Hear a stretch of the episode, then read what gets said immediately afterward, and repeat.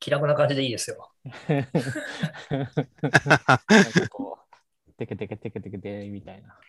かっこ悪。いやー、だ松田さん、WWDC は行かないんですか？パブリックビューイング？うん。あれでしょ、スペシャルイベントですよね。なんかやるでしょ？あの、アップルスペシャルイベントがあるのパークで。あの、アップルパークでやるやつね。パブリックビューイングでしょ？あの、みんなでキーノート見るよってやつないの？それだけじゃないっぽいんですよね、どうも。あ、それだけじゃないんですか？いや、ちょっと詳細はよくわかんないんだけど、詳細明らかにしてほしいよね。まあなんか近くの人たち来たらぐらいですよね、きっと。そうそうそう、そうじゃない。まあ、日本から行ったら、え、マジで日本から来たの？みたいなリアクションになるかもしれない。いや、そこそこなんか行く気の人いるみたいですけどね。一応あれ、あの、サブミットしましたよ。それだけタダだと思って。さすがやっぱりやって当る。たったらどうやっぱり、やっすぱデートさんだな。当たったら伊、達君よ。とね、今ちゃんのね、声がちょっとでかいかもしれん。えーどうすればいいんですか？どうしようもないですよ、私も。あ、今ちゃんは大丈夫かな？伊達君がちょっとでかい。これでどうですか？もうちょっと気持ちちもうっちゃめに。ちょっと難しいな。ちょっとじゃあ、マイクを離す感じで。インプットをいじればいいんだな。パブリックビューイング当たって。こんなもんですかね。あ、いい感じ。はい。私大丈夫ですかなんか設定もできそうですけど。ちょっと大きいかな。僕大丈夫かなどうするといいんだろう？これでどうですか？ちっちゃすぎるあいいです、いいです。わかりました。じゃあ、こここのままにします。じゃあ、伊達君が行って実況してくれるっていうことで。いや、なんかね、そういう役回りをね、あの、数年前もやったんですよね。あの、ヤフーにいた時に、その、現地に行って、現地からその、日本のパブリックビューイングにつなぐっていうのをうんやったことがあって確かに Yahoo でやってたあれはパブリックビューイングだね。そうですね。あ、そう、その時たまたまですよ、岸川さんと一緒になって、あの、実は会場待ちしてる時にずっと放送してたんですよ。そうだったっけ？なんかうん iPhone で撮影してたような。そうそうそう。ちゅうか、伊達君ってヤフーにいたんだ。ヤフーであの業務委託したことがあってあ、えそう、業務委託のた立場を乱用したわけじゃないけど、なんか勉強会の 運営とかいろいろかませてもらって、ーうん。その一環でやってましたね。アップルのエンジニアやエキスパートと交流することもできます。うん、えーなんかそんな、全く新しいデベロッパーセンターの見学など、他にも内容は盛りだくさんだそうです。だ？ってアップルパーク行けるだけでね、良くないですかそうですよね。新しいデベロッパーセンター見に行く。うんい、やー財財源がどっかから降ってくればって感じで。財源は作るんですよ、頑張って。まあ、降ってきてもダメかな、スケジュール的に。今年は。まあ、アップルはあっけ ?6 の、月か。なんていうか、グッズを普通にオンラインで販売してほしいよね。そうなんですよね。GitHub とかみたいに、オクトキャットの T シャツ的なそ。れそれでいいと思うんだよね。あれ、なんで発売しないんですかね？別になんか物流も持ってんのにね。発売してた頃はあったんだけどね、すごい、うんもうあのアップルスターとかができるはるか以前ですけどね。っていうかもう我々が、生まれる前ではないな、さすがに。でも、岸川さん生まれる前なかったんですか、アップル？生まれる前ではないのは確かだ。で、まあでもボールペンとか売ってましたよね。ラオックスマックカーに、キャバロのラオックスマックカーに行くといろいろ、なんかマグネットとか、ねマグカップとか、よくわかんないの売ってました。20だから20年以上前は、まあ、アップルがグッズを普通に売った時もあった。えまあ、僕はあのマグカップ欲しいんだよね。割っちゃったから。さみ焼きのやつですよね割っちゃっ。たんですか？割っちゃった。うんいまだに愛用してますよ、あれめっちゃ気。に入ってね、1ヶ月も経たないうちに割っちゃった。そしたあれるんだ気をつけないとですよ。もうしばしばらくしあの割れた割れたものを見て呆然としてた。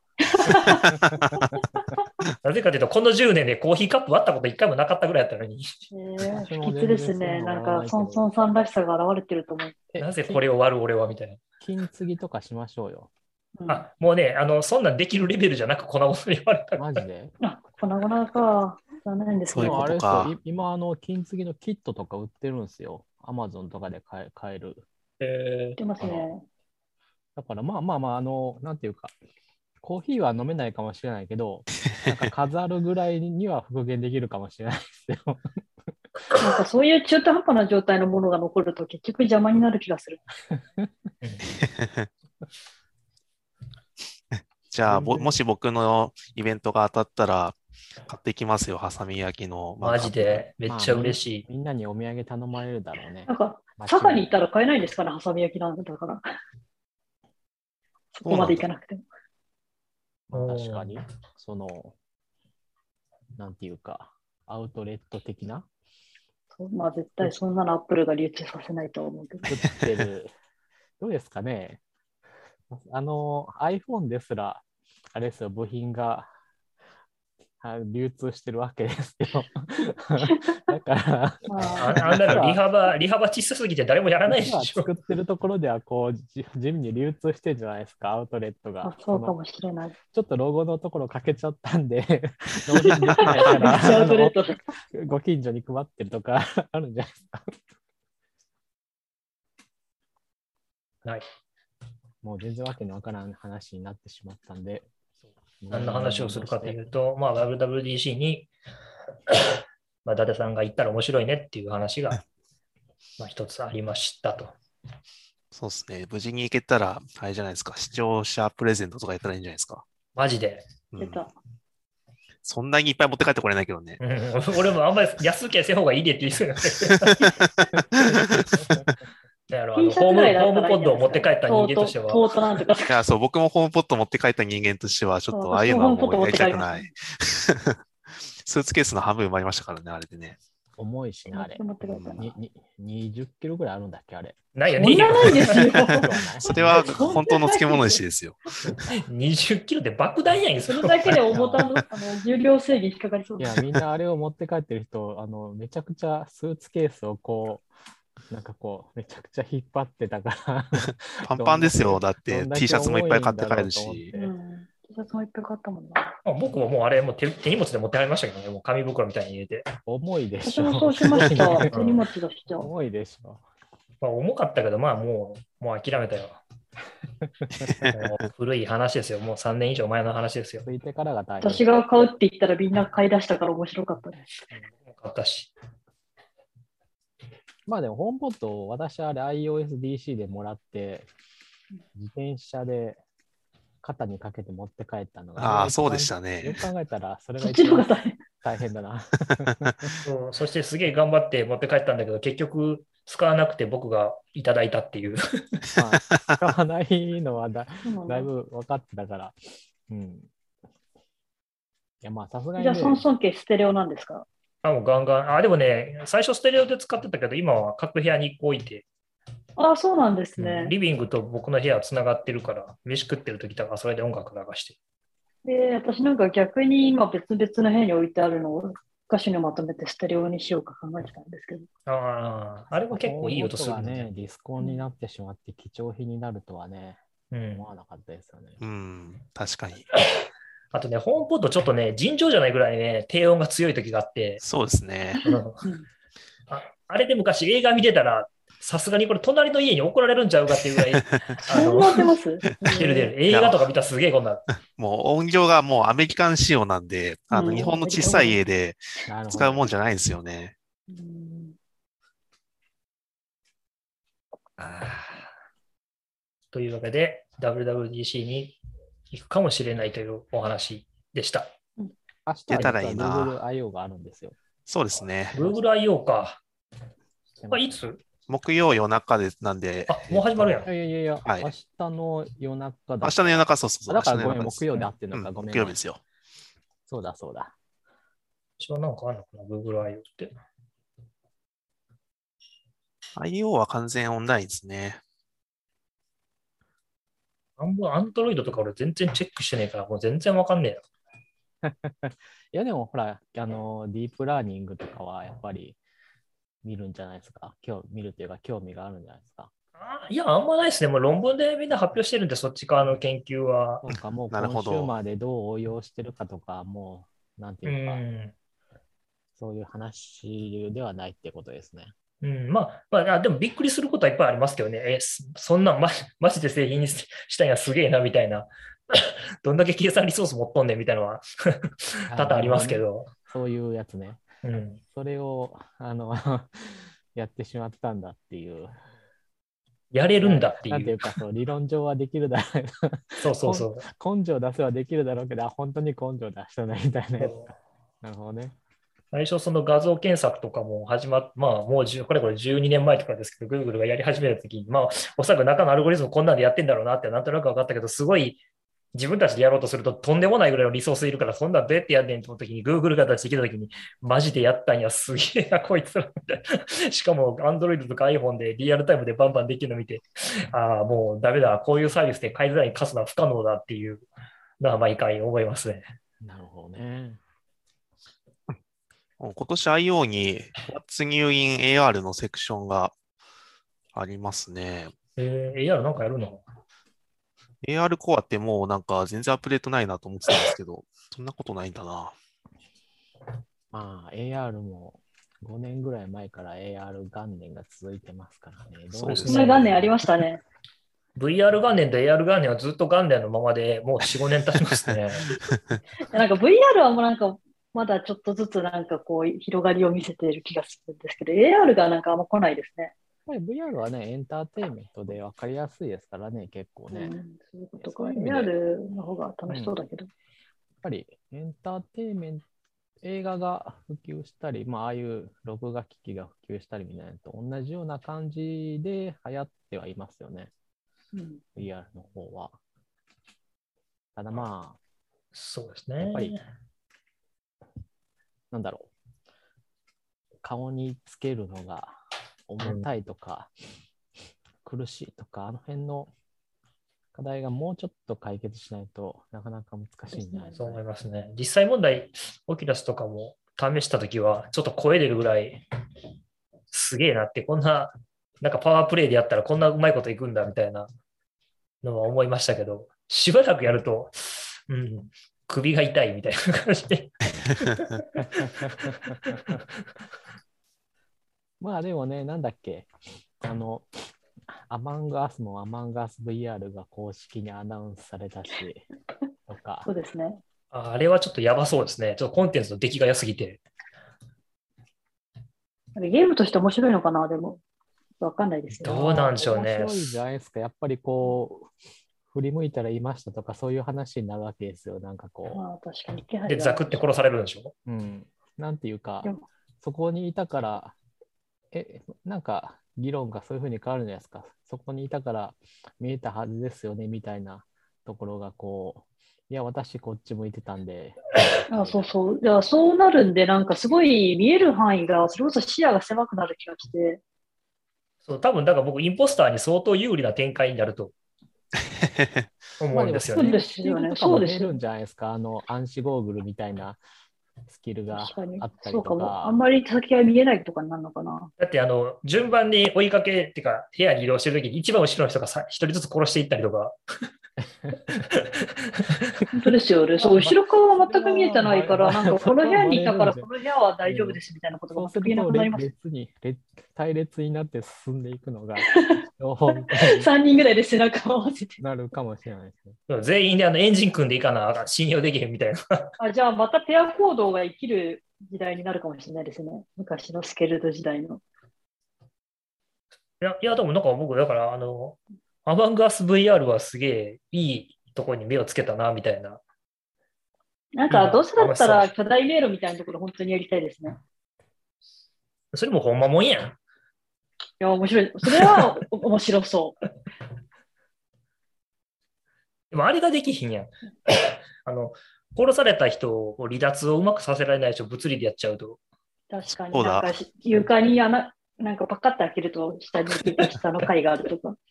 そうだ、弁当の中とかどうするんだろあ、弁当の中とかそうですよね。確かに、あれでなんか弁当バンバン移動するとかは実際はしんどいな。うな。うん、中から見えないですだいぶ酔いそうっ周りすよ。うん。そっか、なかなか課題が多いな。VR なのがやっぱ。うんまあ、弁当はなしでとかでもいいかもしれないですけど。まあなんか別の表現になるのかもしれませんよ。あのー、屋根裏に貼りそうですよねこうまあ、あの床がパカーン開いてこ下に落ちるのは面白いけど。ううんそう、横パカッと開いてなんかみたいなのがありそう。ワープホールが開くとか。はしごの上り下りとか地味に酔いそうだな。そこははしごないマップがいいな。なんか職場がすごいドアのセキュリティがいっぱいあって、隣の建物建物じゃないから遠くに移動しようと思うと何回もと扉のたびにカードをピットしないといけなくて、エアシップみたいって毎回思ってます。おうんー、面白い。面白いですね。なんか不便な気がしますけど。なんでそんなピッピピッピしなきゃいけないんですか？たその部屋ごとに。なん部屋ごと、なんかエリアごとにセキュリティが切れてて、で、基本的になんかその執務空間みたいなのを守りたいみたいで、で、その先にある廊下がクローズドな廊下っていうか、そういう通路、通用部とオープンなところなんですよ。で、なんか外の人も入れるエリアとかで、そうなるので、なんかそこをまたいで別の部屋と別の部屋みたいなことすると。なるほど、なるほど。部屋おから出て客お客さんが入れちゃうところがいくつかあるってことだ。そうです、そうです。私も一番最初の会社は、そんな感じでしたよ。あのー、フロアで、まずフロアで行けるところと行けないところがあって、で、部屋もそれぞれに行けるところと行けないところってのがあるんですよ。で、それはもその人の持ってるカードによるみたいな感じですね。カードによってまではしてないですね、うちは多分。それはかっこいい。なんていうか、も友連れで入れちゃう、それ。あのー社内でも入れない、まあなん、なんて言ったらいいのかな。そういう隔離されたチームとかがあったとこあったから、なんかアップルなハード作ってる人たちみたいな感じですかね。ハードデザインしてる人たち。うん、隔離されちょったと想像してるやつとは違うんですけど、まあ個人情報的なやつです、ね。あ、個人情報ね。はいはいはい。それは結構厳重らしいですね。あの、交際認証が必要とか、あの、そういうのがよく聞く。データセンターとか僕が一回行った時とかもすごい厳重でしたあね。そうですね、そうそう、データセンター的なものも別の普段でそこには入れないとか、そこに入るには、まあまあ、あの、中から、まあ、入れる人と一緒に開けてもらって、かつ、携帯電話とかをロッカーに入れてみたいなやつね。なんかあの、そうそう。夏なのにジャケット持ってこいって言われて、行ったらめちゃくちゃ中寒くて、さあ、機械の方が偉いからみたいな。うん投資するかと思ったぐらいの え。こんな寒いのみたいな、だから言ったじゃんみたいな。なんか、何の話をしてたかだんだんあ、そう、Google I.O. の話をしてマンガスの話。あ、そうか。アマンガス VIR の話をした。さあ、で、多分面白いんじゃないですかね。うん。まあ、Google I.O. はいつも、まあ、なんだかんだネタが、うんまあ、直接あんまり関係ないから、純粋に楽しめるってるそうですねかもしれない。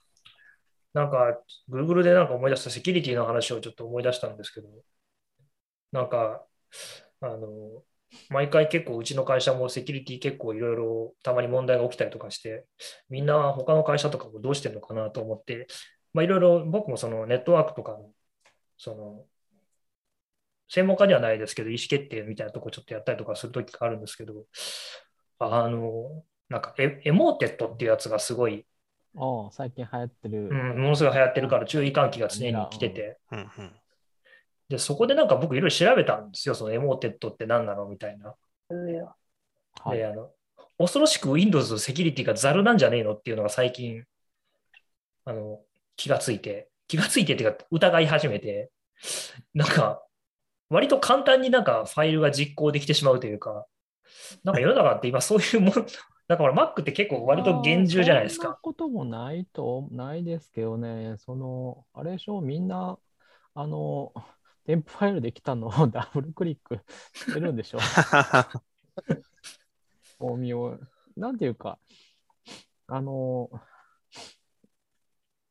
そこ、うん、これがなんていうか、すごい特殊な偽装をしてるとか、そういうことは、ないのかな？私は聞いてないのでないと思うんですよね。なんていうか、ソーシャルハックじゃないんですか、その、うん。あとはなんだっけ、あの、結構、なんていうか、それが話題になったのは昔の話なんですけど、それの手同じ手口がやっぱり有効みたいなやつで、えっと、ユニコードの右左を逆にする特殊記号があるんですよね。あの、右から左に書く、記述する文化圏の言語を記ねそういう制御文字があるんですよ。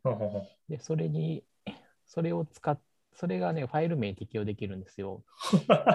でそうすると、なんとかかんとか .exe っていうのが、なんとかかんとか .e あの反転するから、そうそう見えないっていう。あだからこれは、要するに、えっとね、だから txt. なんとかかんとかかんとか .exe っていうやつを反転させる、左右を反転させるなるほどと、その TKS ファイルに見えるわけですよ。なるほど、たいななるほど。まあ、今だったら、だから TKS ファイルじゃなくて、あの、JPEG ファイルとかにファイル名を変え、偽装して、前回のバーベキューの写真ですみたいな感じで、まあこれはすごいあれな、え あの、なんていうか、めちゃくちゃわかりやすく言ってるやつですけど。なんかさみんなダブルクリックしてんじゃないんですか？でもね、マクロを実行したらなんかもう、だからファイル開いただけではなんか大丈夫で、み一部の資料を読んだやつは。マクロね、みたいなのは。だからマクロがね、なんかそのファイルをダウンロードしてきて、で実行して感染するみたいな。うんうん、あ、そんなこと自動でできちゃうんだと思って。わ 割と結構なんか2回ぐらいチェック通り抜けてるような気がするなと思って、Mac, Mac だと。どうですかね。できんのかな？狙わくは狙われてないだけだと思いますよ。みあの、さすがにいろいろ、いやまあ、デフォルトだと、あの、勝手にってことはないんで、みんな、あの、ワードとかエクセルのファイルを開いてですね、実行しますかって言われたのを、はいって押してはいって押しちゃうかわけですよ。なるほどな。あワードかとか Excel のマクロ、Mac だとそもそも実行できない説ありますからね。そうですね。Windows 系のやつは悲しい話がセキュアだ。うん、まあだからだ、し、そもそも僕はマクロ実行しますかって言ったら、とりあえず全部家にするから。で、なんかあの大切なドキュメントを破壊してしまうっていう。まあ。マクロなんか使う方が悪いんだっていつも僕は怒るいや、そうだと思いますけどね、なかなかそう、その話が通じない相手もいますからね。なんでこんなくだらない資料にわざわざマクロを書くの？お前はバカなのかって毎回いつも思うんですよ。そうなんですよエね。クセルの関数でなんとかなるだろう。うん、何をしたんでしょうね。でもなんか Excel で何かを選択すると、なんかそれのモードが展開されて、なんかそれフォーマットになるとか、それテンプレートになるとか、なんかそういうかっこいいことをやりたい人がなるほど。んでしょうね。僕嫌だなと思って。でもなんかちょっと僕 Windows を普段使わへんから、余計ちょっといろいろ調べてみて、わあ、そっか、そういうことになってんのか最近はと思ってちょっと勉強したいっていうちょっと個人的なニュースでした。Windows Defender、まあ Windows も今は管理者権限じゃなければそんなにできないようになってるし、Windows Defender っていうのが最初から標準で入ってるので、まあ普通に使ってればなことはないと思うんですけど、なんでしょうね。私 Windows はゲーム専用機として使ってないから。Windows もだって署名ないと実行できないみたいになってるんでしょ、最近。まあ、あの Mac とあんま変わらないですよ。あの、はいを押せば、あの、実行できますよ。そうでもな、Windows はあので、exe ファイルが回、回答が exe ファイルになってるやつが結構多くて昔、あれ結構うん怖いなって思ってた。なんか自動解凍は exe ファイルなんだ。ないんじゃないですかそういうこ。で、あとですか？ ZIP の解凍が、なんかほら、ZIP って当たり前ですけど、 extractor がいるじゃないですか、回答するはいアーカイバー、アーカイバーが。うん Mac でいううん SEA ですよ。 self extracted。そうそうそう。で、ZIP ファイルのアンアンアンアイカアーカイバーを内蔵した exe ファイルになってる ZIP みたいなのが昔あったんですはあ、でもそれはなんか Windows が標準で用意しとかないからいけない感じです。よ。そうそう、もうなんか、もう事件の匂いしかしないじゃないですか、そういうのって。うん。いや、でもそれは Mac も似たようなもんでしたよ。あの SEA っていう。そんな昔あったっけ？あスタフィットで圧縮する。もう、これ、それ、スタッフイッターアンアーカイバーみたいなやつ？ああ、ありましたね、そんなもの。もうこれ誰にも、あの誰にも通じてない。違うんですか？それじゃなそうじゃなくてって感じでドすか？ット、ドいやいやいや、ドット SEA っていう、その、あのね、えーアーカイブファイルだけど、うんまあ、あの、ダイヤのアイコン、ダイヤのアイコンしたやつね。え知らん、こんな、なんかあの、万力みたいなアイコンの。うん、あありますよね。それはスタッフイット。それ で、SIT っていう拡張子だったんだけど、自己回答するやつは SEA ってやつで、まああ、れとそんなのがあったんですね。うん、同じようなのが、まあ、Windows でも自己解読で、あと Windows はやっぱりあのインストーラー形式がやっぱり主流というか、ああ、なるほど。あのー ZIP ファイルだけで済むやつはそれでいいんだけど、大体あのインストーラーの形としてそういう実行ファイルがあることが多いですね。なるほど。それは大体あの、もうしょうがないからダウンロードしたら勝手に立ち上がって管理者権限必要ですって言ってくるんで、まあ、はいを押すっていうのはよくある話じゃないですかね。だから、あの、そこがフィッシングとかでっていうのはすごいありそうな話だと思ありそうですね。ちゅうか、 StuffIt Expander まだあんだ。今検索したあら出てきた。りましたね。普通に App Store にありますね。う。ありますよ。お行儀よく。うんでもあり、それはそうですよね。昔のやつ開きたくなることもありますよね。でも、もうない。もう相当ないいやだ、いや、でも、見たいのとかあるかもしれないじゃないですか。いにしえのファイルが読みたい。あるかなありますよ、きっと。まあ、あのここに、ここに入ってるのに、みたいな。そうなったらもうあれでしたな。ハッカーは自分でアルゴリズムを調べてきて展開するしかない。でもなんかそ、そういう状態だと、なんかそれを動かす OS もありそうですけどね、システム。まあ、あの前回の時にあの OS8、9のウェブデあータ、ウェブレーターデータ。エミュレーターみたいな話あったけど、まあ、あれとかは、例えば、そういうゲームとかがスタフィットとかで提供されてるとかは多かったから、動かしたいみたいなのはあるかもしれませんね。懐かしいな。懐かしい、ちょっと思い出話をして、今日のトークの1個目何やったっけ？ファシリテートしてきますね。 App Store で、あの、バン、アップバンストアがされる。バンじゃないや。で、アプリ削除するぞ、お前らちゃんとアップデートしろよってやつか。そうですね、えっと、い App Store、えっと、なんていうか、アップス、 Apple の言い分としては、 App Store Improvement Process で、えー、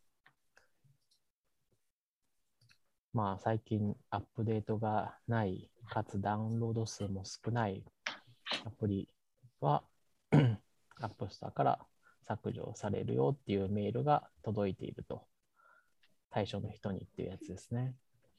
また、 Apple もね、もうちょっと丁寧にやれば、あまあ、そういうのが、ことがあって、まあ、多分騒動の発端は、あの、ゲームを作ってる人のやつで、えー、まあ、私の作ったゲームに対して、まあ、 App Store から、えー、最近アップデートがないから、アップストアから消すぞと。しますよっていうメールが来て、いや、ゲームは、あの、この時点で完成してるものだから、そういうこと言われても困るんだよみたいなツイートがあって、それでちょっと、私も来たよ、私も来たよっていうのが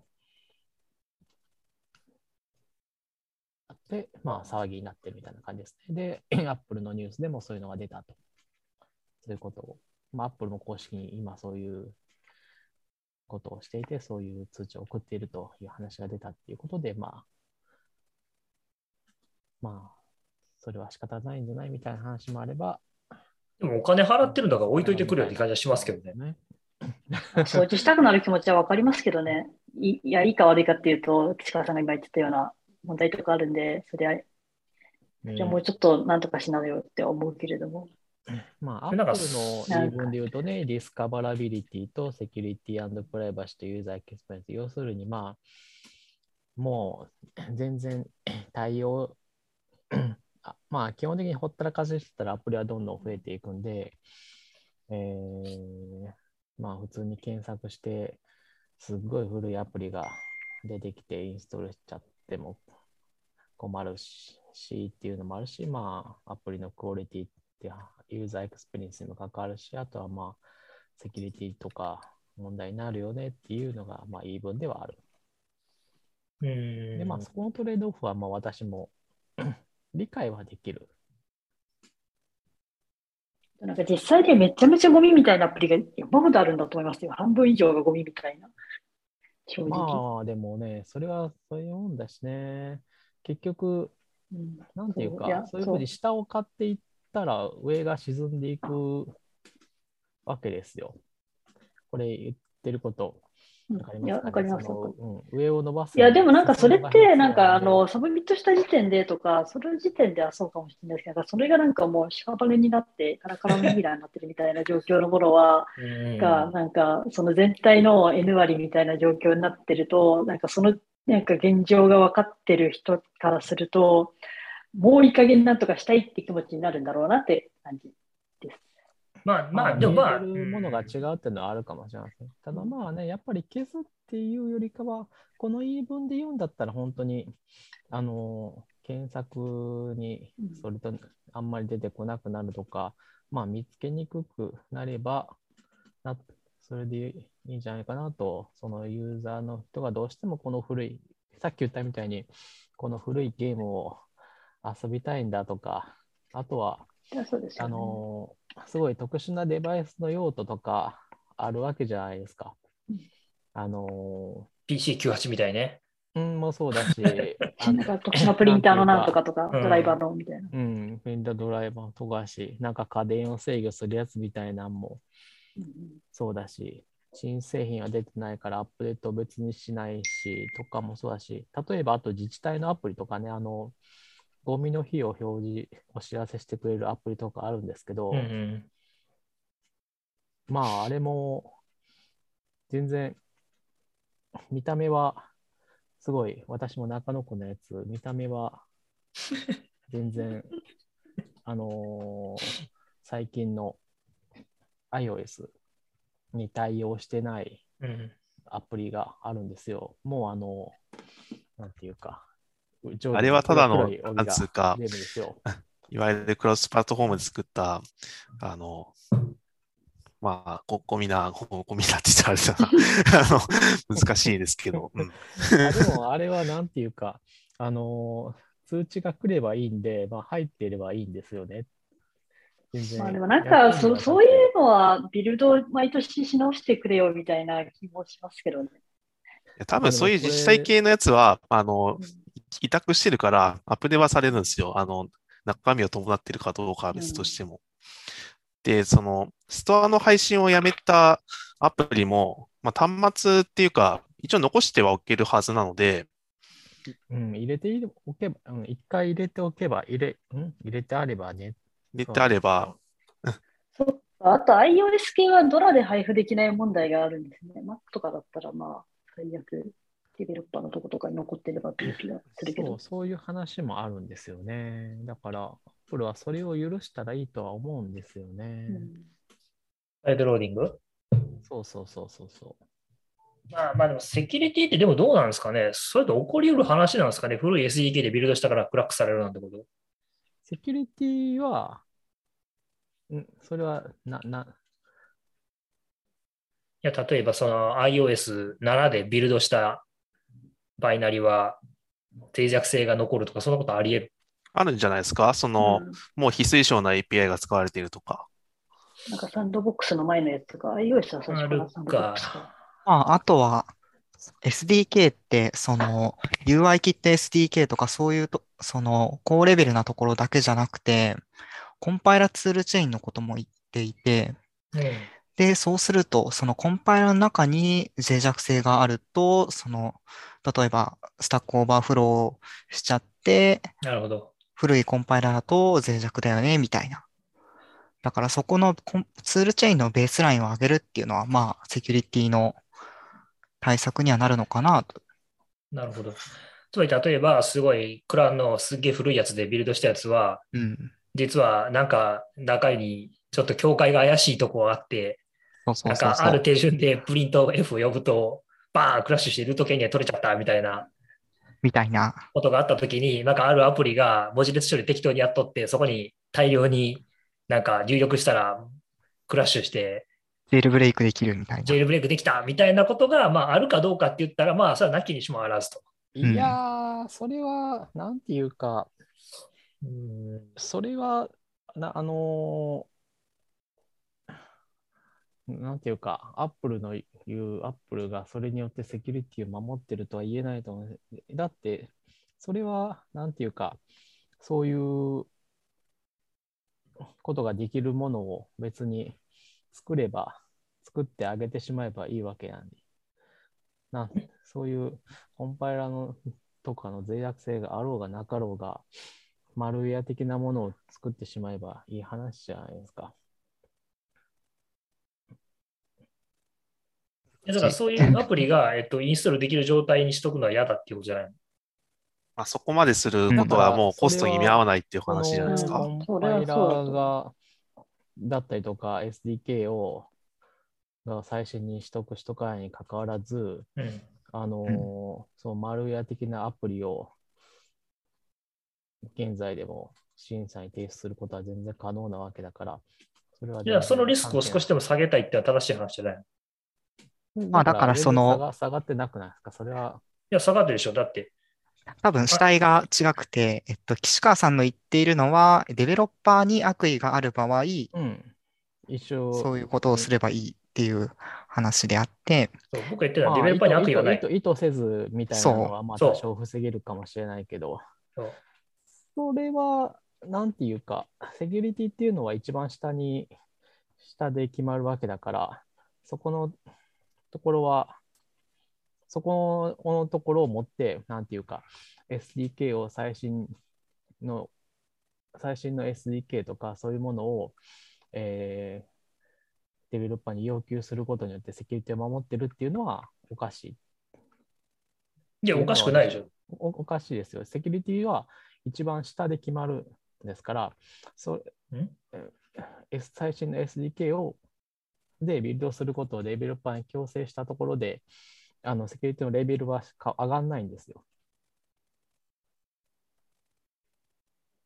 最新の SDK でビルドすれば上がるんじゃないですか？上がんそう、ないの？それ上がるんじゃない？それが今、上がらないですよ。それ、それ今、家庭君が言ったことはそういうことでしょ？ことっていうのは悪意を持ってやれば全然関係ないことだから、そういう行動を混入させるみたいなことは全然簡単なわけだから、それはあれじゃないですか？レビュープロセスで防いでるんじゃないですか？防げないですよ。レビューアーは、ちょっと待って、ちょっと待って、今ね、論点がずれて、えっと、今ちょっと論点を整理すると、まず悪意のことは置いとこう。今、悪意のあるコードは置いとこう。言ったらダメでしょ開発、いや、開発者にう。アッ悪意プルの言っ。てる、アップルの言ってる、うんあのーえいやえ今前提として、うんえっと、岸川さんが昔最新の iOS6 でビルドしたやつがあったっていう、それを、えー僕が、えー悪用しようとしているっていうシーンです。うん。つまり iOS6 の SDK には、のあるバージョンには特定のすごい欠陥があって、うん。で当然それはいあの以降のバッジで直されてるんだけど、ある SDK でビルドされたやつには致命的な欠陥があるってことがまあ分かってて、うん。岸川さんにもアプリにも悪意はないけど、その脆弱性を僕がついて、うん。えー iOS を強制的にクラッシュさせたり、まあなんかそのルート権限乗っ取ったりっていうことができるようなものが、果たしてできるのかっていうのは僕の一つの疑問疑問で、で、あ、違う、そういうことが起こりうるか。で、だから家庭君がそれは多分あると思うよ。だから、えーえーベースラインの SDK を上げていくっていうのはセキュアになるっていうことに対して貢献するかどうかっていうのが論点。悪意があるかどうかはちょっと今、それは別の話。そのあともとユーザーもとのユーザーに悪悪意がある。デベロッパーに悪意がないが、そう。うんが、そのなんか、そうそう、なんか、まあわかんないけど、その、例えばその、岸川さんのアプリの URL スキーマーにすごい特殊なバイナリーを送りつけるとクラッシュして、でそれそれが、あの結局、アップルの立場からそれがセキュリティを向上させていると言えるのかどうかという話でしょ？そうそうそう。そういう個別のケースは、まあ、から、で、それは言えないというのが私の意見です。もっでとも確率的に少なくなるんじゃないですか、そういうのに出会うのが。高く出会うなったとしても。セキュリティのレベルってのは一番下で判断するんですよ。上の、なんていうか、個別のケースが多少減ったところで、下に大穴が開いてたら意味がないですから、うん下の大穴ってどういうこうん、だから、えっと、さっき言ったケースっていうのは、あの、いや、結局、同じことをしようと思えばできることじゃないですか。となんか言ってることよくわかんないな。え、で古い、もだって、ん？ん？ななんていうか、古いコンパイラを使って、なんか、うん、すごいえ。だってそれするとあるライブラリーのバージョンを、うん上げないと、セキュリあの同じ同じような動作をするものを新しい SDK であのビルドしてすれば同じことができるわけじゃないですか。いやできないように。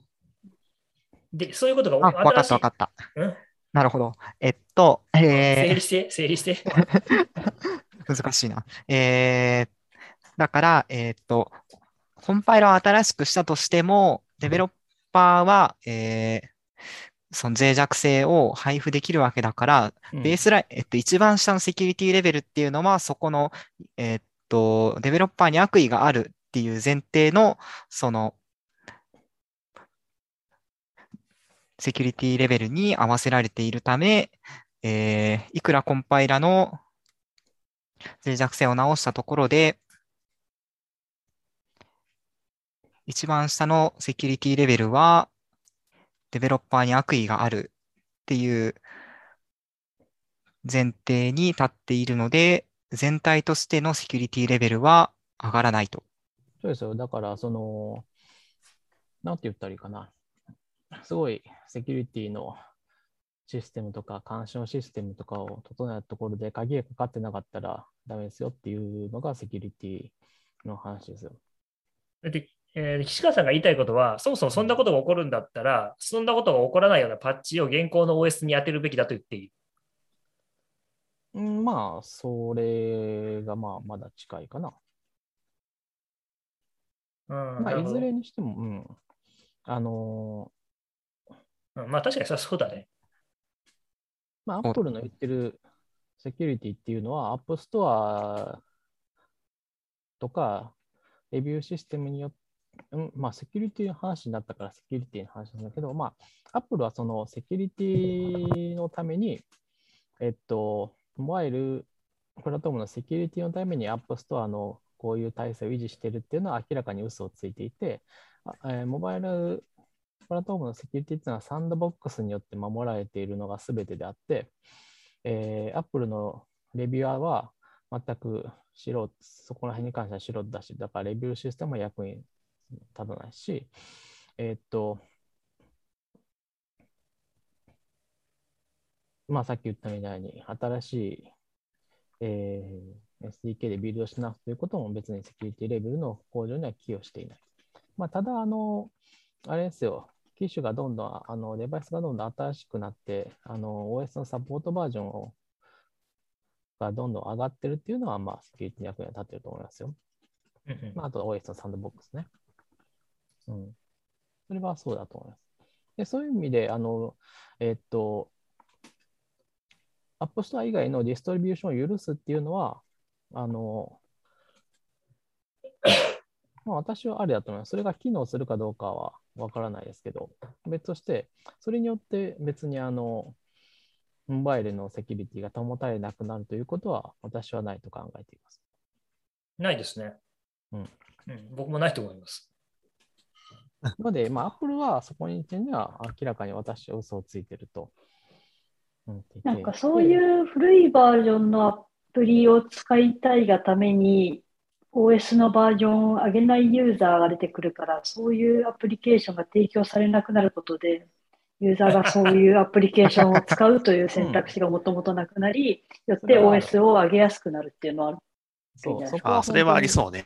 うん。すごい、なんかメタ、メタ的な対策だけど、直接的ではない。うんまあ、それは確かにあるでしょうね。それはまあ、Apple の言ってるトレードオフだと思います。それによって、古い OS が残ってしまうみたいなのは、まあ、Apple それでは避けたいというのは、そこは理解できる。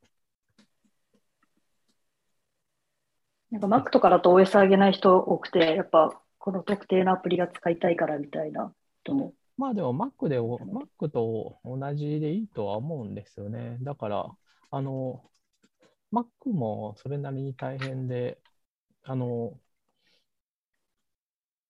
Mac もそうだし、あの、他のゲーム機とかもそうですけど、みんな、あの、ハードウェアごと保存してるわけじゃないですか。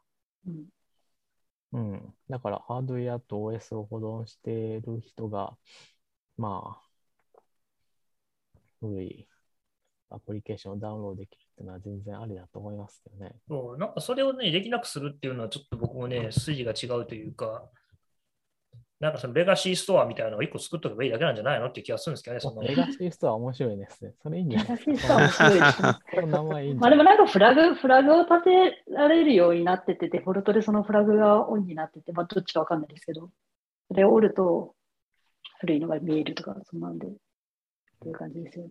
まあすごい思うんですよね。なんか一個 legacy store 用意しとけばいいだけの話なのにな、な、いやなんか僕は、まあ、 sideloading、まあ、 sideloading も App Store みたいにちゃんと署名管理しとけば別に、なんか大した問題にはならないと思うんだけど、Mac で行われてることですからね。うん、 notarization わかんなくなるじゃないですか、うん、まあ、やっぱ Apple が。どうなんでしょうね。まあ、そうですね。あの、マージンが取れなくなる。Mac と、まあ、それもあるけど、あの、Apple の言うセキュリティに関して一つだけ、あの、正しいことがあるとすると、Apple はキルスイッチを持ってるってことですね。うん。あ、実は Mac にもあったような気がするな、それは。だからまああれかもしれんけど、まあ Apple は一応キルスイッチを持ってるんで、このアプリを即座にでも遠隔から動かなくするってことはまあ多分できるはず。なんかそれは署名そうですよシステムの問題でしょ。そういう意味で、まあそれはありかな。まあだからそれもまあサンドボックスの機構と言ってしまえばそれまでかもしれないですね。うん、まあでもサンドボックスがちゃんと機能してれば、基本的にセキュリティの問題は起きないはずと僕は思ってるんだけどな。うん。同意します。うん、だからもう最悪あれでしょ、強制的になんか問題が起きたら、署名執行させてしまえば、あの特定の SDK で問題が起きたりとかしたら、まあ強制削除みたいなのができるわけだから、それでいいんじゃないの？まあだからやっぱりあれでしょ、ゲームとかの手数料が失いたくないから、もうごちゃごちゃ言ってるだけなんじゃないの？っていう。なんですかね？ゲームに関して言うと、どうなのかな？むしろ、アップルはそれをすることによって、収入を失うような気がしなくもないけど、どうなんだろまあ実態はやると言いながら、あの、先延ばしにして、実際に対象になるのはごく少数とかだと思いますけどね。う。うん。まあ、一番割を、今回のルールで割を食うのは、まあ、個人の小さな、やっぱうん、バーで。うん個人でやってて3年アップデートしなかったら、どうなんだろう。もう開発やる気ないんじゃないかな。個人だと、ああ、なんかやってたな、俺みたいなやつやと思うけどな。うん、そうそうそいや、でも、それくらいのアプリケーション、私もあるからな。なんとも言えんな。でも、実際にはなくなっても困んないんじゃないですか。う。うんう。ん。なくなって困るんだったらメンテしてるはずなんですよね。そう。いやー、で、なくなって困るんだったら、なんかもう一回ビルドして、またサブミットすれば良いのではとういう。ん、そうそうそテしなくても、いや、なんていうか、もうこれでか、これで、あの、番組表のアップウィジェットとかはあるんですけど、私。うん。うん。前回やったのが、えいつだろう？もう覚えてないけど。アニメトゥデイですか？あ、そうそうそうそうそう。前回のバージョンアップ。6マスは5ですよ、でも、アニメトゥデイ。おー、じゃあなんかあったんだな。なんかあった。なんかあって、バージョンアップした。じゃあその前は、あちょっと、あれだな、 App Store Connect のアプリを見たらいいんだろうけど。この雨のレーダーのやつが2年前ですね。あれはね、最初アップデートが。もう、ウィジェットが動かなくなったんで、あんまり意味がなくなったから。やっぱ3年ぐらい使ったのアップデートしないやつは本当にいいやつみたいな説は。まあ、正解かもしれないけど。まあ、古いものは消したいという気持ちはわかる。まあなんで、もなんかあの、なんか、レガシーストアはもう何が起こっても知らねえぞみたいな。あ、そうそうそう。何も、何が起こっても知らないやつとかがね、いいんじゃないですか。なんかもういきなり注意書きがバーン出てきて、これ起きて何起きてももう知らねえからなみたいな注意書きが出て、インストールするときもバーンって出るみたいな。なんか出たら結構僕面白いと思いますけど、うん。またそれはそれで一つのこう、動いてることがすげえなみたいな。うん。その番組表で言うと6ヶ月前、2年前、6年前でしょ。うん。いやー、そもそも古いアプリは今検索で ASO 的には上に上がってくるんだろうか。どうなんでしょうね。どこまでそういうのがあるんでしょうね。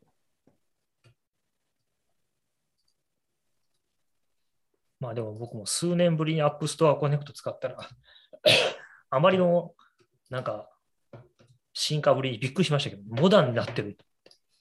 あモダンになってますよねうん。そう、それはそう、日本語とかだし。なんか普通の Web アプリになってるな。Apple だいぶ頑張ったな、みたいな。いや、まあ、それで言うと、もうちょっと頑張ってほしいところはいっぱいあるんだけど、でもね、なんか数年前からここに突然これ来るとね、なんかね、いや、そうですよね。なんかまともになったな、お前ら、みたいな。そんなに、そんないいんですか？まあ、ひどかったですもんね。うん文字化けはするわ。なんかもうむちゃくちゃやったもんね、前のは。うんそこはでもレビューが半年、半年じゃないや、半日で終わるのもすごいし。あ、そう、今回僕もバージョンアップはアップデート出したらすげえ早く終わってびっくりした。いや、普段はそんなもんですよ。あの、順調にいけば3時間とか、そんな感じのオーダーが。引っかかると1日以上待たされる。僕の1、日以上待たされてんな、みたいな。僕のこれ見る、僕の画面共有してみる。はい。僕のこの App Store の記録、この 戦ってますね。あすごいでしょ、これ。めちゃくちゃリジェクトされて、すごいでしょ、これ。却下済み、却下済み。すごいっしょ却下済み。な、すごいですね。ああ、なんかこう、最後の緑色が眩しいですね。Finally。このホームコンメニューというアプリをリリースするのに、 Apple と戦った。ゴールデンウィークが全部、ずこれが、ゴールデンウィーク全部それじゃないですか。え、バージョン2にするときも戦ったんですか？いやバージョンにはもう一瞬でしたね。一4瞬。月28日。なんかね、朝、ゴールデンウィーク起きて、あの文句メール書いて、リビルドして送って、次の日の朝また文句の帰ってきてみたいなやつを。なんか朝いい連朝休だったじゃないですか。あの朝ごはん起きたら、朝ごはん食べてやるみたいな。そしたら寝て起きたらまたなんか文句帰ってきてみたいな。でもなんか使ってる人もいるみたいだし、いいですね。よかったじゃないですか。ありがたい話ですま。でもね、で結局もグループもねま、とまるようになって。結局でもね、レビューがログを送ってくれたらこんなことにはならなかったのにっていうのが、まあ、まあレビュアーは素人なんで、システム的なところはそう、そまあ残念ですね。うまあ、結局まあ僕が悪かったんですけど、なんでレビューしてるんだろうね。意味わかんないんだけどね。まあでもたまになんか気づいちゃう人とかいるから、言ってるけど。レビュアーも。なんでもなんかか気づかない暮らしを教えてくれたりすることもあるんで、そういう時は助かりますけどね。あまあでもね、げ前回、ああまあ、今回それだったんですよ。どちらかというとなんか本当に素で何も入ってない Mac だと怒るんだリみたいな。リースされたらわかるんじゃないですかね。いや、リリースされてから分かりたくないじゃないですか。そうそうそういっぱいクラッシュいっぱいクラッシュしましたって言われて、今の私みたいに怒られちゃう。も問題は、その、なんだろう。それ症状ちゃんと言ってくんないから、うんなんかさまあ、結局、その、あの、ホームキットのデバイスが1個もなかったという。そうそうそう。っていうかね、そもそも何の設定もしてない状態でどうなるかっていうことだったんですよ。で、僕は全然知らなかったんですけど、ホームキットは何もしてないとホームがないっていうそれがあそこに書いてあったんですね。そウェルカム、ウェルカム。僕はプライママリーホームは絶対に存在するもんだと思ってたら、違うっていうことが分かって。えーそれはソンソンさんが悪いですよ。そう。で、はじゃでもね、そうなる状況で全部想定したらね、もうそこしかないって分かったんですよ。仕方がないから、ホームがない Mac を1個用意して、息子の Mac を借りてきて、うんで、やったら、うん綺麗にプライマリーホームがないっていうことが分かって、ここれだ、絶対これだと思ってやったら、ビンゴだったっていう。えーよかったじゃないですか。若くて。いやー、なんかもうちょっとお前、なんかさ、最初はさ、クラッシュするみたいなこと言いやがるんですよ。うんクラッシュするか？これどうやってもクラッシュする？そしたらなんか次は何も押しても反応がないみたいな。反応がない。ちょっと進歩したな、みたいな。で、でで最後はウェルカムメッセージが出ないからダメだみたいな話になって。えー？それであんなババンって出るようになったんです。あ、それでだいぶ脱線してますね。あのだ、からね、そう、だからね、なやっぱりなんか、話がね、よくわからない。なんかあれですね、素人のレポートみたいな感じですね。そうそうそうそうそうプロだったらも少しちゃんとやってほしいですね。なんかわかんないんですけど、うまくいかないんですみたいな。うそうそうそうそうまくいかないけど、もうちょっと噛み砕いて説明してくださいって。ウィンドウが、クリックしてもウィンドウが出ないんですみたいな。何をクリックしたら何のウィンドウが出ないのみたいな。そういうのやらないといけないのは、ちょっとプロプロの人にそんなことをされたくないですね。そう。で、相手を素人だと思っているんだろうな。で、なんていうか、で、その、どうしようもなかったから、ログ送ってくれっつったら、あの、103にもちょっと愚痴ったっていうか、相談したけどあのエラーが出てますっていうエラーを送ってくれて、で、そのエラーを調べたら、なんか Mac カタリストで最近出始めたエラーだってことが分かって、しかもそれ起動に何の関係もないってことが分かって、もう何なんだお前らみたいな。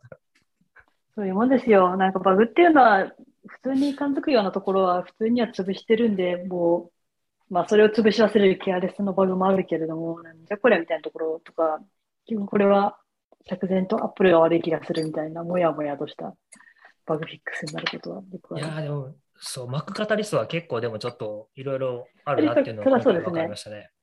それはそうですね。あと Mac アイコンがアイコンが汚くなる理由も、あの Mac カタリストがデフォルトでやってくるイメージアセットをそのまま使うとアイコンが汚くなるってことがやっと分かって。なるほど。そう、なんか Mac 用の、iOS だからかな。そう、なんか Mac 用のそのアセット、アイコンアセットあるじゃないですか。っていうかイメージのなんかテンプレートみたいなサイズ。はい、あります。うん、あれでやるとすげえ綺麗に出るんですよ。うん。意味が分からあない。れいっぱい用意しないといけないから感じ悪いですよね。そんないっぱいいらねえだろっていう。まあもう久々にダンプ審査やって大変でした。サまあ、クッとアイコンはもうあれですよ。アイコンを作ってくれる、なんていうか、1024×1024 をアップロードしたら、スライスしてくれるやつで作ってますよ。あもう僕いや、でも厳密には16と,、えー、と128から64の時に変わるんですよね。だからそのまま縮小するとダメなんですよ。どっかでピクセルパーフェクトが破綻するところがあって。16の関係の人なんかいないんで、16はちゃんとね、ビットマッ16プは職人的に。ビットマップ職人的に作んないと絶対綺麗にならないって分かってるけど、いやね16そうね別にクリックしな、クリックして作んなくても、ちゃんとやれば綺麗になりますよ。ただやっぱ16で出ることとか、16アート2で出ることを意識しないと。16を見る人はいないんで、いや、います、います、います。どこに出るるんですか？えだって普通に、あの、例えばアプリケーションじゃない、ファインダーとかでカラム表示にしたときの横に出るアイコンとかは16ですよね。16ではないないでしょう。16いや出ますよえって全然16あれですよ。これ64じゃないの？16え、16ですよ。マジか。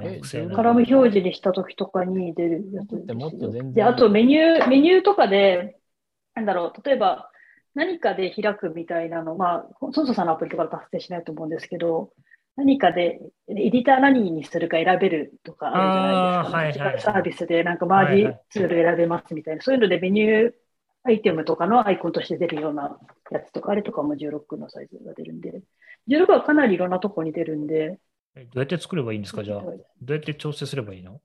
えっと、基本的には Apple が出してるテンプレートが一番でかいサイズのやつをそのまま縮小していったときに16のところにエッジが乗らないんですよ。16とちょっと今さっき忘れてあって言ったけど、忘れたどっかの数字ではエッジが乗らなくなるんで、そのタイミングでうん。あの形が変わるんですよね、あの四角の形が。うんうん。やるとドロップシャドウの書き方も変わるんで、ひとまずそのテンプレートを書き換えるだけでもいいと思うし、なんか細部がもやもやするのであれば、細部は落として、エッジを強調するとか、そういうオブジェクトの、そういう処理をしていきますね。私に発注すればいいんじゃないですか。あれ？おやおや、営業が始まりましたよ。ぬくいさんとかに発注すればいいです。ただでやりますよ。あの、さっきの、なんだっけ、さっきのって言うとあれだけど、えっ、と、翻訳のやつも、ああ、さっきの、はい。そうだから、そうだそうだ。翻訳してくれたやつ、今、一個ずつ見ていこうかなと思って。まあでもまだ甘いので、あのもう少しちゃんと成功したらまた送ります。送りつけ方、脅迫。だから今だったら、あれでしょ ?32 ですよね、一番小さいの。16は、じゃなく、え、えっと、32と16アットには厳密には違いますけど、まあ、そう、あの、そうそうじゃない、岸川さんのおっしゃりたいことはわかるんですけど、うんうん別にレティーナじゃない画面使ううんことはまあすごい多いので、Mac だと。え、あるんですか？レティナじゃない画面を使うことが。あ、それはありますよ。ねマジで、はい外付けの画面とか、そういうのは、そうじゃない。Mac 自体のノートがそうなの人はいる。あのノートだと特に Retina で当たり前で、まあ、みんないい画面使ってるだろうけど、そうじゃない場合は、いくらでもえありますよ。そうなの？みんな、えだ、え、え、だってうえ、ちの会社、うちの会社も標準で置いてある外付けのディスプレイはみんな Retina 対応じゃないので、なんかの、なんかでしょうがなくそういうのにつなげたときは、非レティーナですよ。え、そうなの？あの、モニターは Mac のモニにつけたら、モニターの解像度が、え、なんていうか、広くなって、こう、ギュッとなってレティナになるんじゃないないですか？ならないの？どういうことですか？ディスプレイ側がいきなりレティーナになるみたいなことですか？なえ？ないですよ。なんないっていうか、なんないって、いうか200%それを4倍で表示みたいな、200%表示みたいな、そういうやつになるんじゃないですか？ならないですか？えっ、と、それはなんかユーザー側が設定すればできなくはないですけど、現実的な広さじゃなくなるので、まあ、やんないですよね。ああ、そうなんだ、そうなんだ。なので、えっと、まあ、だから、実際、レティーナじゃない画面使ってる人は結構多いと思うので、へえ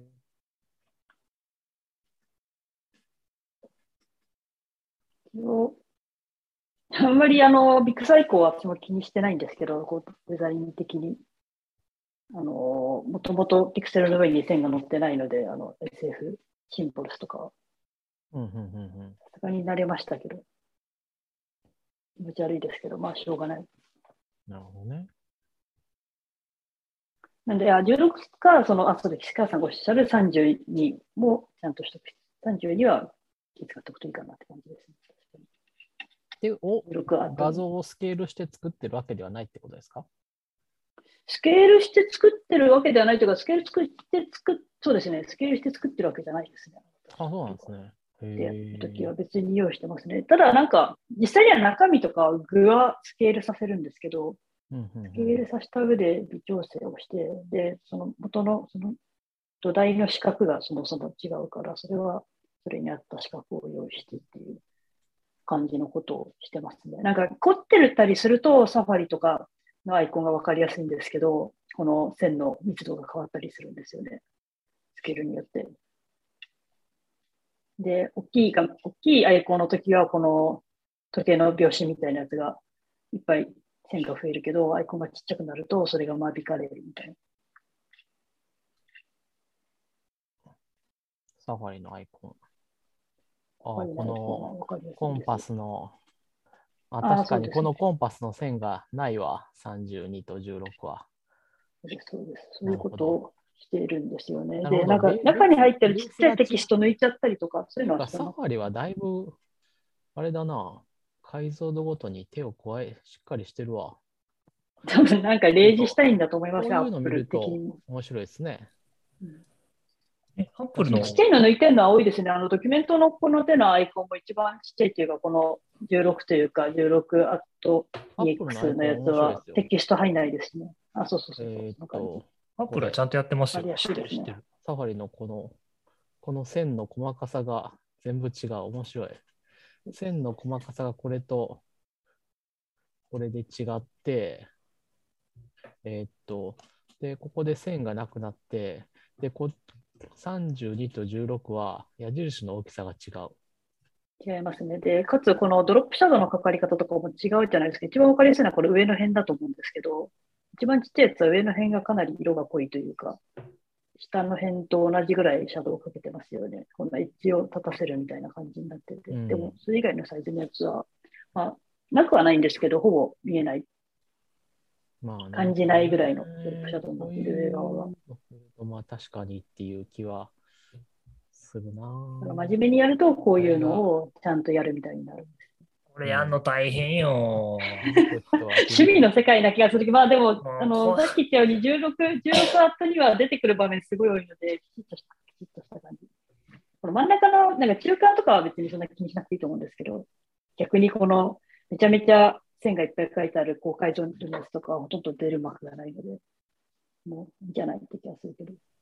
え、これはドックに出てるやつでしょ？これでしょ？僕も、あ、そうですね。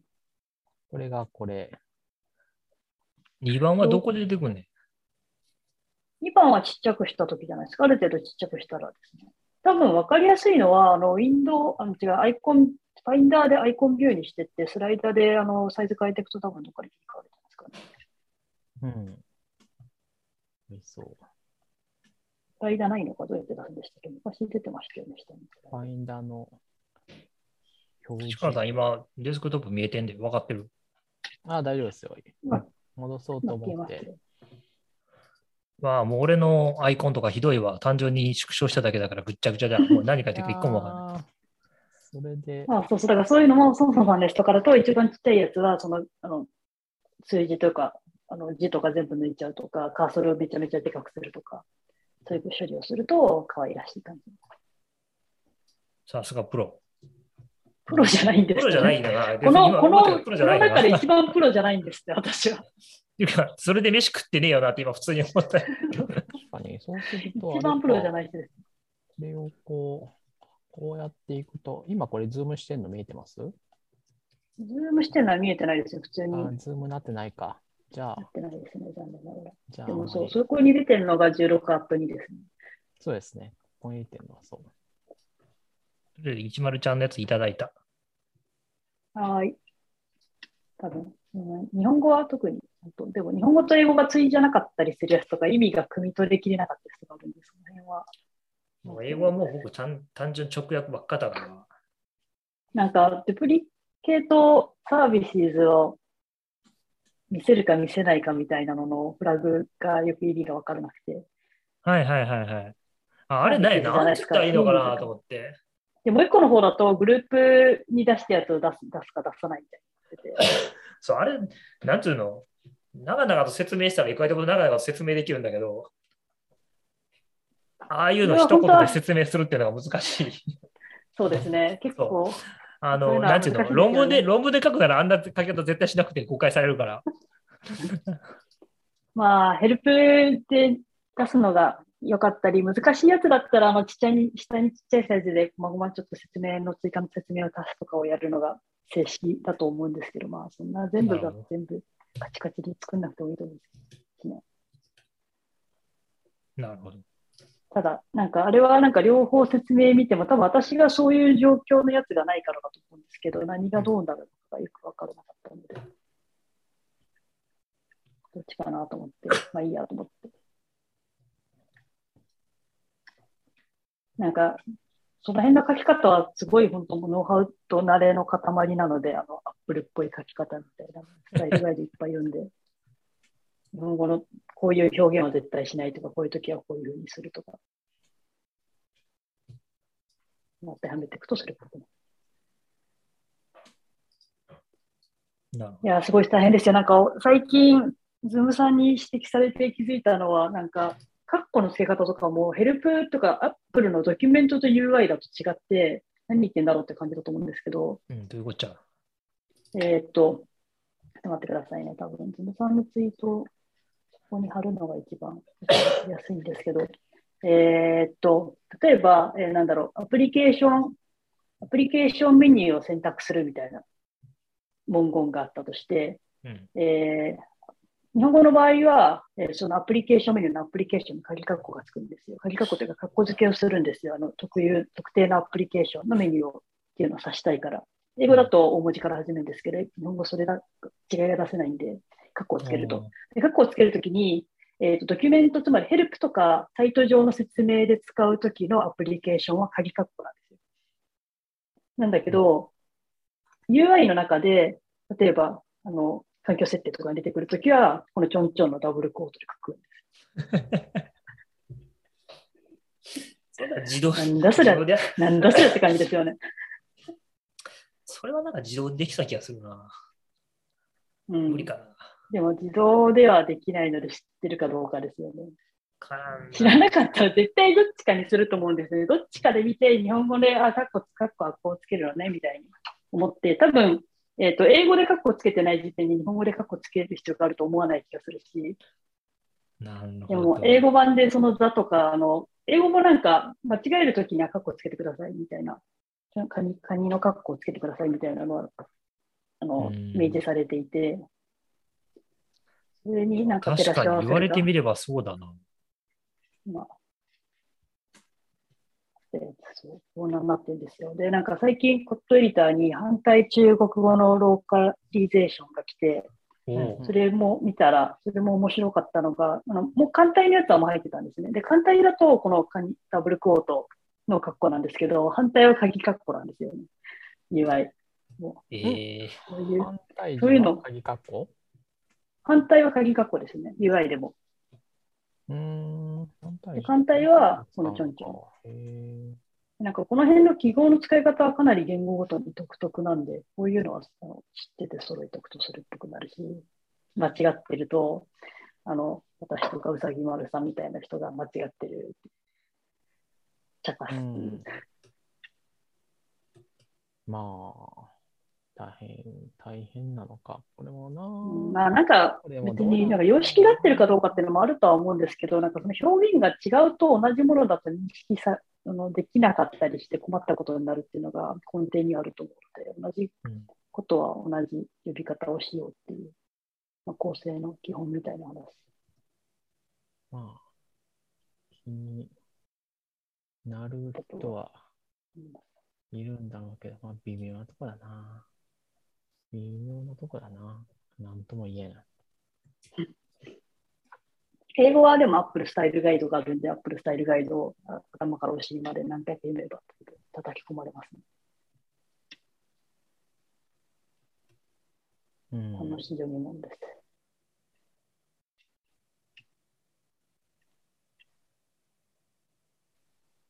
まあ、UI を作るのは、まあ、難しいということなのか、それぐらい自動的になんとかなってくれよ。なんとかなれっていう気もするし。もうねなん、とかなるって気もしますよね。なんか最終的になんか AI 的な謎の賢い人がやってくれればいい気がするし、なんかもう少し手前の段階だと段階でするとやっぱ専門家みたいな人がいて、その人にちょっと最終的にレビューしてもらったりして、ここ違う、ここ直すみたいな、する感じなんだろうなっていう。うん、いいね多。分それは I、I、I18N じゃないや、えっ、と A11Y みたいなのと同じ話で、アクセシビリティ対応みたいな。まあ、Zoom とかね、この今開いてるやつのメニューでも、結構左が違和感ありますもんね。どういうこと Zoom Earth ってのがあって、ミーティングっていうメニューが来て、そうですねビューが来て、エディットが来るっていうのは、だエディットもっと左に来てほしい気感はあるとは思います。ビューとエディットがひっくり返ってますよね、少なくても。本当だね。なんでこれ編集ここにしたんだろう。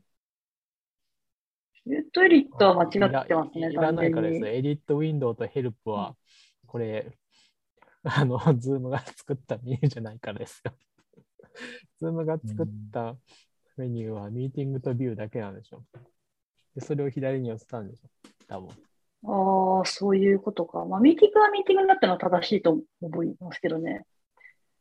ユートリットはひっくり返してほしいですよね。うんでも普通に作ったら、ファイルがあって、エディットがあって、ビューがあって、ミーティングってくるんじゃないですか。えっと、ミーティングが多分ドキュメントの代わりというか、なんかそういう感じだと思うんですよね。どあーそれはなんかどっちでもいいけど、ミーティングがここに来るのはそんなに間違ってない気がします。今はファイルエディットは、じゃなくていいんだ。ファイルじゃなくてもいいはずです。それは多分 HIG に書いてありそあ、そうなんですね。ファイルエディット App Store がそうなってない。ファイルエディットビューがあって、なんかこう、自分で追加したメニューがあって、 App Store はファイルがないの,、ないので、一応、私が今言ってるやつのやつにはこう一貫はしていると思う。なんかファイル相当のものがあるときは、それはなんかファイルじゃなくて名前を変えてもよ良いんじゃないのみたいな話だった気がします、アプリケーションメニューでここに書いてありますって言えないエデけど。なんやらかんやなんやらかんやがあって、ウィンドウヘルツっていう。で、このなんやらかんやのところに、こうん、基本的にはピカさんのう、とやつが。持っていまあたっていうのにすると、このミーティングビューエディットっていうのは、まあそうそういう観点で見ると。で感もミーティング数えられるものだとすると、なんかそんなに悪くない気は。まあ、ただ、ズームで別にこのメニューなんか使わないんで、どうだっていいといえばどうだっていい。メニュー使わないあ、まあ使わないかな。いや、うん使うんじゃないですか、メニューは。使わないですよ。メニューからなんかしようと思ったことないですね、ズームで。人によってはボタンをこの画面で必死で探しているいつも。このボタンも全くわかりやすいとは言えないけど、このズームのボタンはよくわかんなくなりますよね。これ誰が設計したんやって、毎回。なんか、ズームぐらいよく使ってるやつだといいんですけど、この、この手のビデオチャット系のやつって、このミュートがどっちがどっちだかいつもわかんなくなって心配になりますね。ああ、今今ミュートされてるとかされてないのかね。あそうそうそうです、そうです。なんか、ディスコードが特に普段使わないから、すごいミュートされてるか不安な気持ちになってます。はいはいはいたはい、はいまにディス。コード入ると。あるあるですね、それ。あの、LINE が一番わかりにくいですね。ミュートあ、そうなんだ。の、LINE は使ったのに。ミュートのインターフェースと、このチャット欄の送信がエンターなのか、違うな。チャチャット欄の開業、まあ、チャット欄の送信がエンターなのか、開業がエンターなのか、送信がコマンドエンターなのか、開業がシフトエンターなのかっていうところの UI は、まあ、標準規格を作ってもいいと思いますね。本当ですよね。それはわかります。多分、NS テキストフィールド的には標準があるけど、まあ、みんなそれに合わせないだろうし。開業したかったのに送信するされるのがすごいストレスだから、ただのエンターは開業にしたくなる気持ちもわからなくなったし。だからもう怖いから、エディターとか別のとこで書いて、貼ってって感じになりますよね。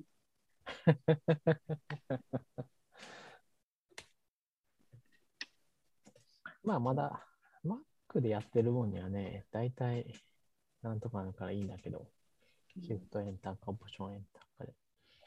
なんかいいんだけどなんか、ズームのチャットとかだとな、後から編集できないから、これも、それも緊張感がありますよね。なんか、ズームとかディスコードとかだと、ま あ編集できるので、なんか、まあとりあえず喋っとけみたいとかも。まあ、 Zoom もね、毎回みんな画面の共有とかわかんなくなってって、いつもごちゃごちゃ そう。そう思う Zoom は難しすぎますね。設定もいろいろありすぎるし、権限がとか、権限くださいみたいな話になったり、なんか、共有切るの間違えて出てっちゃう人とか。なんでこんな単純なものがこんな難しくなるのか毎回わかんない。うん まあ、画面共有とかしだすと、やっぱそこなそれなりに複雑なんないですか？うーん。そうなのかな。うんなんか、急に進化したから、なんか、そういうのの足並みを揃える暇もなくっていうのもあるかもしれないですね。まあそう、あまあ確かにそうかもしれないですね。もう、突然ビデオ会議がいるんだみたいになっちゃいましたもんね。そうそうで、突然なんか、あの共有し、いっぱい共有したいんだみたいな、今まで出してたパワポがどうするんだみたいな話になったり。それに対してこう、リアクションがつけたいとか、そうそういろいろ出てきたんで。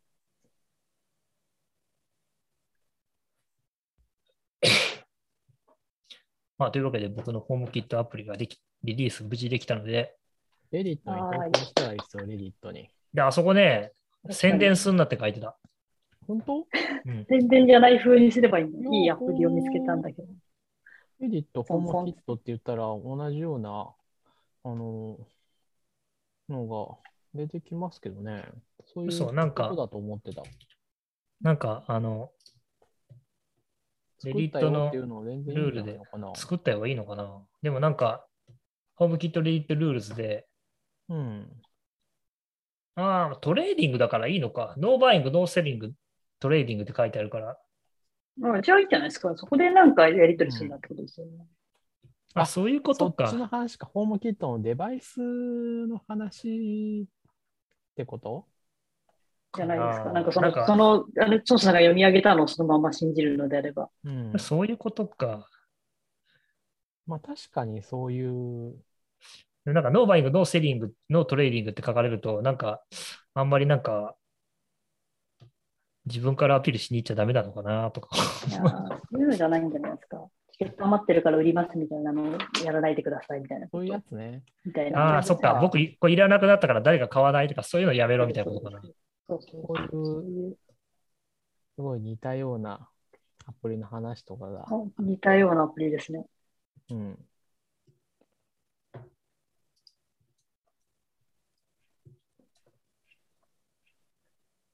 まあ1年前。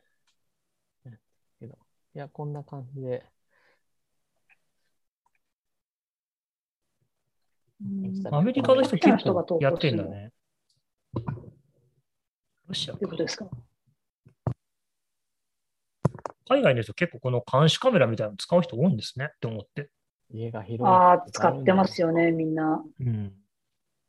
なんか、セキュリティのためと猫とか犬が見たいからと。やっぱフロアがそう違ったり、あと動物いたりすると、マンションだとワンフロアだからあんまりわかるっていう気はするから、いらないうなんかほら、ホームキットのアプリしばらくちょっと見てたりすると、なんか Apple TV で、あの、家中のドアベルを集約して見れるアプリとか作ってる人がいて、うん、そんなに見るのか、あ、まあ見るのか、まあそういう家もあるな、どこの金持ちやねんとかっても、日本だってあんまあ、ま金広いとかもあるのかもしれないですね。家が。もう、アメリカの田舎とかで、めっちゃ広そうの家そうそうに住んでてそう。っていうのがあるのかな。これ文化の違いだなと思って、その地域というか。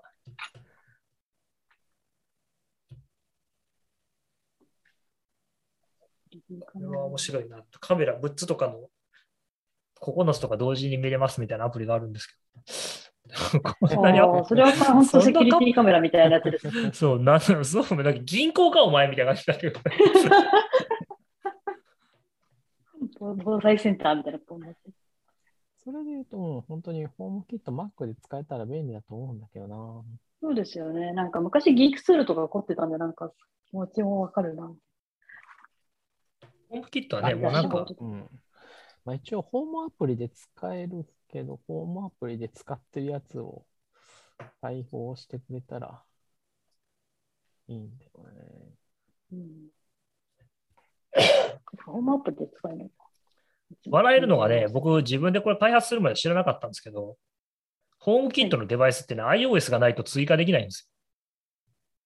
知ってました？あの、うんうん。Mac だけだと本、当だ、確かに。できないなんシーンとかオートメーションとかそういうの出てくるけど。できないの？確かに。できないデバイスの追加はね、iOS が必要なんですよ。えー、え、最初の部屋の設定だけじゃないの？違うんですよ。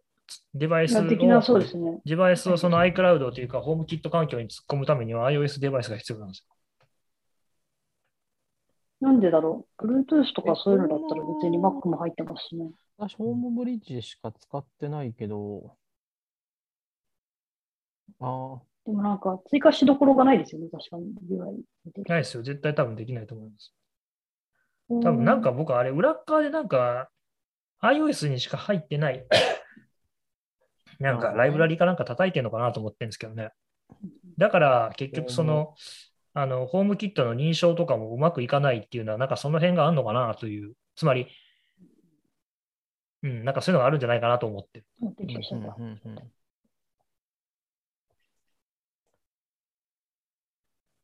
あ要望グループ、グループが部屋の下に来ると嬉しいです。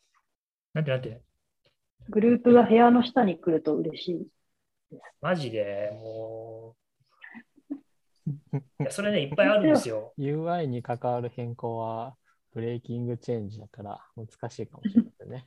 あの、いや、ただの、いや、なので、ただの要望なんで別にそれはリストに入れて、下の方のプライオリティで寝かしとけばいいと思う。いや、なんか、やっぱあるんですよ、オプションは。例えば、なんかそのグループにしたやつが全部同じ部屋にある場合はうん、その部屋に属させるとか、ああ、そうそうそう、それをしたい。それいるか。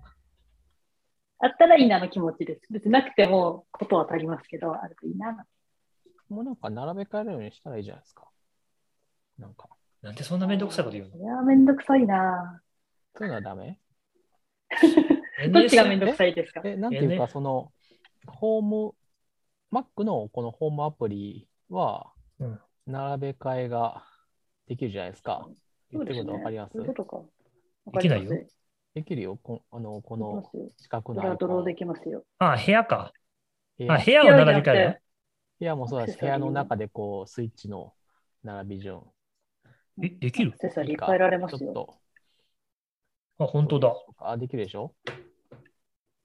っていう今ようなように。今初めてこ気がついた。のその、なんかこう、いや、普通にこう、並べ替えのできるテーブルビューだったり、まあ、コレクションビューにしといて、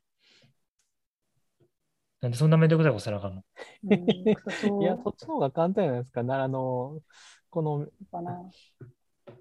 見たまんいや、多分そうじゃない気がするな。ユーザーはそのメニューアイコン、メニューアプリのためだけにそんなめんどくさいことをしない気がします。基本的には iOS とか他のところで追加したりやってるのがやる。だけでしょ？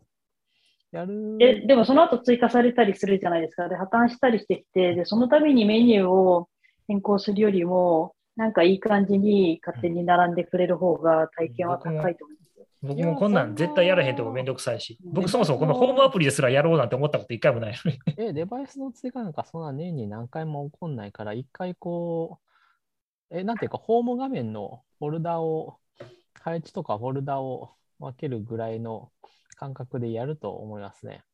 いや、でもなんかそれをまた整合を取らないといけなくなるじゃないですか。そのセットで持ってる設定のこれがあってこれがなくてみたいな。そういうのが地味にめんどくさそうだったし。うん。私は、ユーザーはこれぐらいは結構喜んでやる派、やると思ってる派。僕そんなめんどくせえから絶対やんねえ派。うん、やんなそれかや、やって、やってしばらくしてぐちゃぐちゃになって結局もう一回デフォルトに戻すみたいな。そうで、なんか iOS、iOS でこれ並び順変えようと思って変えたのが別の端末とかで反映されてないとイラッとする気がすると思うんですよね。ああ、体験としては。ベストを考えると、めんどくさいのもわかるんで、どこ、どこからやっていくかなってことだけだと。それだったらあれだな、このホームキットのよく使うアクセサリーとかにアクセスさせてくれたら一番いいんだけどな。うんそれはフィードバック、アップルにフィードバックだったら取れるんじじゃないの？あの、これどっかの、どっかの B リストとかに多分入ってますよ。そうかな。うん。iCloud で連携してんじゃないの？でも、あの、 Application Support とか見ればいいずっとオンラインなわけじゃないから、どっかに、なんていうか、どっかにファイルはあるわけじゃないですか。そういう状態が書き込まれたファイルが。でもそれ、あれがめんどくせえな。サンドボックスがめんどくせえな。ああ、そうか。 App Store の配布を諦めないといけないな。確あ、かに。違う、あ違う、 App Store だったら配布できないんで、うんあの HomeKit 使ってるアプリは。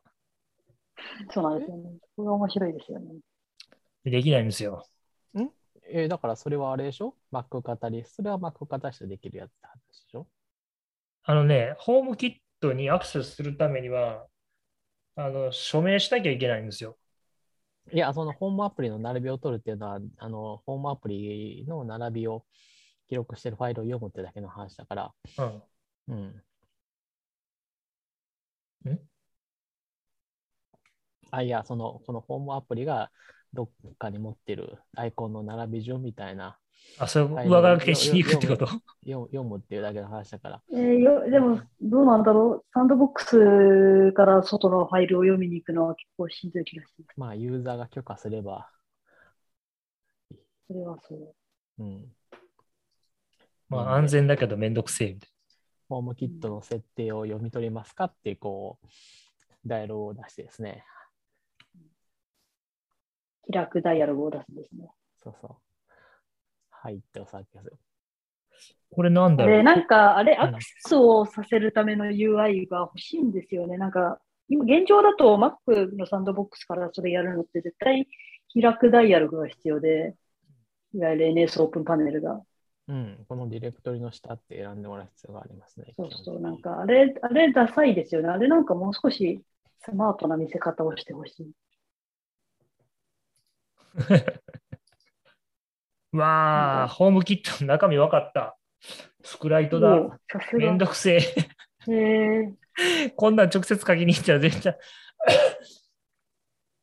えースクライトとかめんどくさくて嫌だよ。これデータストア .s クライスクライトってあるから多分この中にデバイスの情報が書き込まれてるんだな、これ。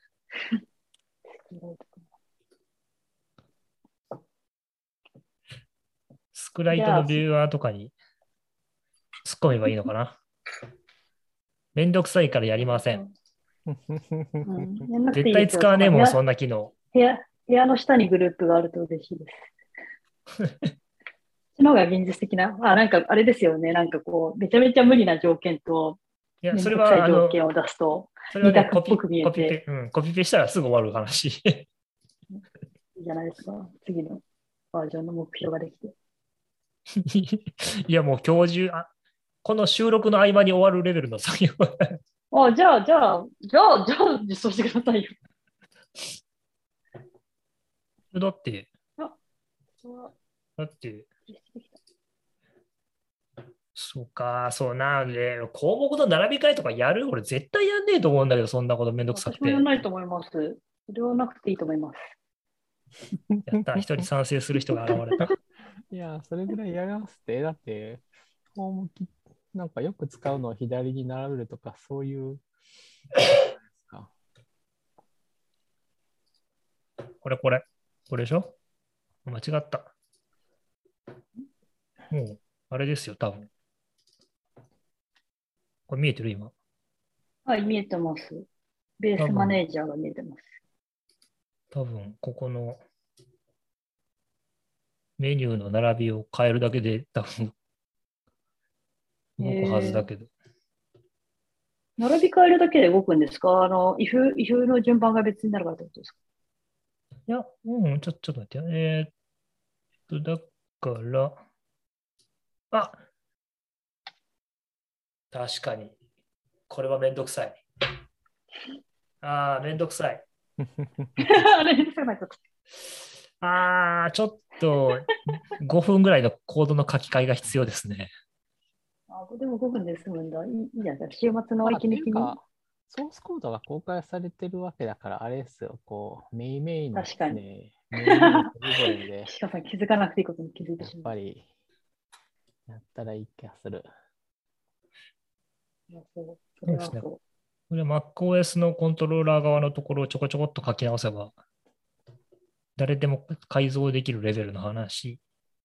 う。うんだけど、あの、 excluded、exclude があるから、つまりその、部屋ですでに表示されたやつはグループに表示しない、あ、逆か。グループに表示されたやつは部屋に表示しないがあるから、そこの排他項目先に吐き出しちゃってるから、ここちょっと、あれですね、入れ子になっちゃってるから、ここもう少しちょっと構造を考えなきゃいけないですね。美しく書くためには。リファクタリングにもなるじゃないですか。めんどくせえなぁいやいいです、やらなくても大丈夫です。いいっす。いや、やめたらまあ確かにちょっとでもこのコードがみ、そういう問題を引き起こ、ああ、まあでもそうですね、どう考えてもちょっとこれは、うん、入れ子にならざるを得ないから、ちょっと一回ループが増えちゃうな、美しくないけど。MacOS ネイティブの登壇終わってからでいいですよ。うん。まあ 別に、本当にまあ今やりゃいいぐらいの話だからと。あ、MacOS ネイティブで思い出したけど、普通に、あれ、Zoom ウェビナー使えません？もうあの、キャンセルお願いするのとか、めんどくさいでしょ？いやー、そうですね。その、どうせこの今月2回ある、いまあ 2, 2回目のあれは、普通ので足りる人数だと思うけど、うん。いいんじゃないですか？ウェビナー使ってい。やー、なんか中途半端だな。いや、確かにそれは、それはそうなんですけど、うんそれは。そそうしたらなんですけ、ど。実際にまあ、実際に何が中途半端な120人ぐらいとか110人ぐらい人がいる。そういや、多分実際収まると思うんですよね。来る人100人とかで。。まあ収まるかもしれないけど、なんかよくわからない人とかもいるし。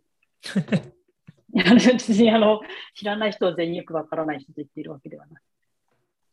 わからないアカウントというと。まあでも、オフラインならともかく、オンラインならまあ別に多くて困る分にはそんなには、まあそうですね。ななので単純に金銭的な話だけけです。桁が違うんだったらちょっと問題が出てくる可能性あるけど、100が1000になるとかだったら、あれだけど、100が130になるとかは、全然問題ないと思うんで、いないかな。私もウェビナーちょっと使ってみたいし、本当ですか？まあ、使ってみたいとは思ってないけど、なんていうか、使使う必要が出てきたときに困らないぐらいには、ウェビナー難しくないですか？一多分これからこれから数日間でウェビナーを学ぶ自信がないですね？どうなんでしょうね。そんなに違うのかな？わかんない。そんなに違うの設定がちょっと違うだけじゃなかったっけ？単純にキャパシティが増えるだけだと思ってたんだけど。いや、ウェビナーは違いますよ。ウェビナーとあの普通の Zoom は明らかに違って、あの、ウェビナーの時は発表者とあの聴講者が明確に分かれるんで、なんかそれぞれに別の設定をしたりして、でそのままだと,、えー、と聴講者は発言が全くできないので、基本的にはできないくなんじゃないですかね。口頭で質問とかできなくなるんですよ。なんか、発言許可を与えたりとか、なんかそういう仕組み。そうなんですよ。この辺はあれでしょ？なんていうか、細かく制御しなくて、しなくて、えっと、みんながこう同じ会議に入ってるっていうふうにするんだったら、それだとすると、ウェビナーじゃなくて、普通のミーティングで、あの、リミットを増やすってだけです。あ、そっちの方が楽なんだったらそっちにするかな。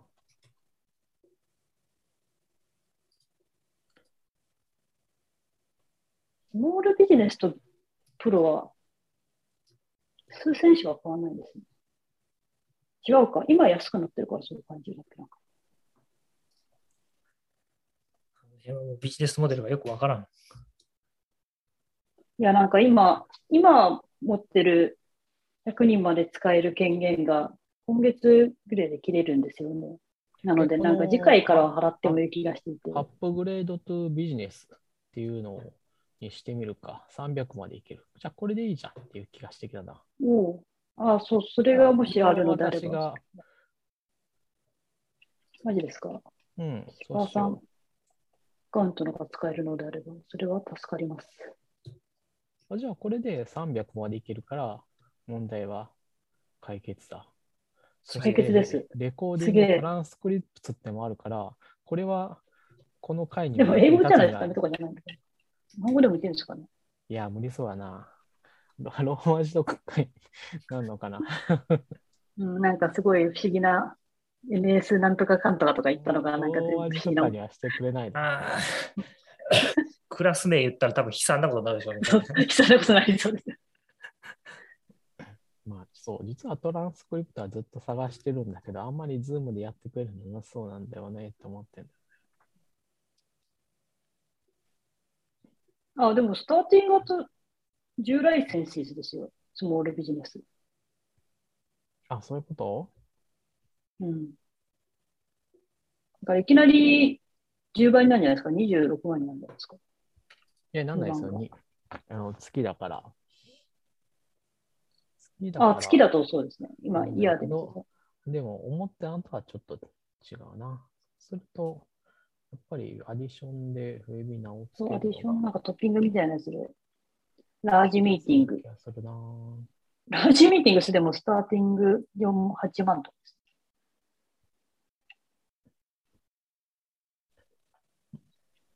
まあちょっと、じゃあもうちょい調べてみよう。その辺はちょっと別途打ち合わせしてくれ。なんかはいほんまの会議み、そうですね確かにほんまの会議みたいな人がやめよ それはそう。う。もうぼちぼち打ち合わせみたい2時間経ったんで、まあ今日の話も終わりたいところですけど、はいそうですね。ちょっとじゃあイベントの宣伝を最後やって終わりますか。はい。おうちハックと、やったっけな。いや、まあ、マックフェイスはまあ、MacOS いや、でも、ソンソンさん出るから、した方がいいな。MacOS ネイティブは僕もちょっと今回のこのホームコンメニューの、時間ないけど、ソンソンさん大丈夫なんですか？え？もう今週の、今週末っすよ。え、MacOS ネイティブそうですよ。うんえ、嘘？来週じゃなかった？今今週末ですよ。だから時間ないですけど、お願いできますかって伺ったんですよ。え、今のは聞いててくれるから、既得な人だなと思って。時間ないけどって言ったのは、多分大丈夫なん、ソノさんのことだから、もう、もう、もう全然大丈夫ですよって言おうと思ってたんだけど。嘘、ちょっとごめん、俺今かなり動揺してるわ。え、今週の土曜日ってこと？今週の土曜日そうですよね。おお。ほほほ。ほほ。ほほ。ほほ。待ってください。来週だと思ってたな。X コード見せながらとかとか言いながら、私もまだ作ってないので、あの、全然。なんだっけ、うん去年の賞を取ったソンソンさんのプレゼンテーション能力で。あ、iOSDC なんですか？そうそうそう。参ったな、本当に来週だと思ってた。ちょっといろいろ考え。参ったな、時間ねえな。まあ、なんなんとかするわ。まあど、うします？いや、本当にダメだったら、あの、あれしてもいいです。まあ、でも30分とかじゃないでしょ？10, 10, 10分15分ぐらい。え、ソンソンさんが辞めって言ったタイミングで辞めです。はい。まあ、なんとか。うん。まあ、あの、うん。うん。が、うん。まあ、赤かったら岸川岸川さんが代打で、うん。最悪も岸川さんが代打で喋るっていう感じでいいと思うんですよ、僕は。おじゃああ多分その X コード見せながら、ここがとかいう話すれば、なんか、はい。大丈夫です。あ、そう。で、えっ、と、そんな焦っている MacOS Native という MacOS のアプリケーション開発の専門の勉強会を、えっ、と、こうあと今喋ってる 1024JP が3年前ぐらいから主催しているんですけれども、COVID 以降は長らくやっていなかったのをそろそろ重い腰を上げ、Zoom でやろうと思い立ち企画したのが、今週末の土曜日の14日から、えーから からってことないな、14日の、えっ、と、お昼に、お昼から始まります。で、MacOS Native とかで検索するといいんじゃないんですかね。で、そんな話してるソンソンさんと、あと私もアイコンの話を今回はしようと思ってます。で、えっ、と、それに続きまして、その、なんか近いんですけど、その次の週の週末の土曜日21日ですね、の方はおうちハック勉強会という、あの、ここでもたびたび話をしているというか、えっ、と、ネクストステップ FM 初の勉強会、これもまた Zoom でオンラインでやるやつです。こっちも、えっ、と、あるので、これも、あの、おうちハック勉強会とかで検索するといいんじゃないですかね。っていう感じです。で、こっちの方は、えっ、と、岸川さんが、えっ、と、データをいろんな、えっ、と、で、おうちのいろんなデータを取るって話をするのと、のびさんが、えっ、と、おうちハックを取り入れた、えっ、と、うちのリノベーションの話をして、あと、私もちょっと、私は入門編なんですけど、ちょっと照明のコントロール周りのいろいろやってたことを話そうかなというふうに思ってます。なんで私はに2つとも話すんですけど、2つともまだほぼ未着手なんで、なので頑張ります。アイコンのはさすがにちょっとあの作り始めましたけど、でもまだ全然、全然2割ぐらいです。まあでもほら、MacOS ネイティブはシンポジウムだから、そう、みんなでそう、なんていうか、シンポジウムだから、そんなセミナーじゃなくても、そうそうそう。両方ともワイワイやるタイプなんで、アイコンはアイコン見せながら、あの、いろいろ、あの、喋る、喋る方を一生懸命喋るので。ああ、それ聞きたいです先にね。じそもそもシそうンポジウム先に字書いててお酒をどうってもんでもないので意味らしいから。そうそ合って。いい意味ですよね。共にお酒を飲むっていう意味らしいです。シンポジウムはもともと。わかりまし。た。うん僕もあり用意しておきまがとうございます。えーこの収録やってよかったです。多分僕マジでガチで、え、今日だったのって言ってたと思います。ガチガチすっぽかしいな。うんあの、ツイッターでメッセージ飛んできて、え、今日って言ってたかもしれない。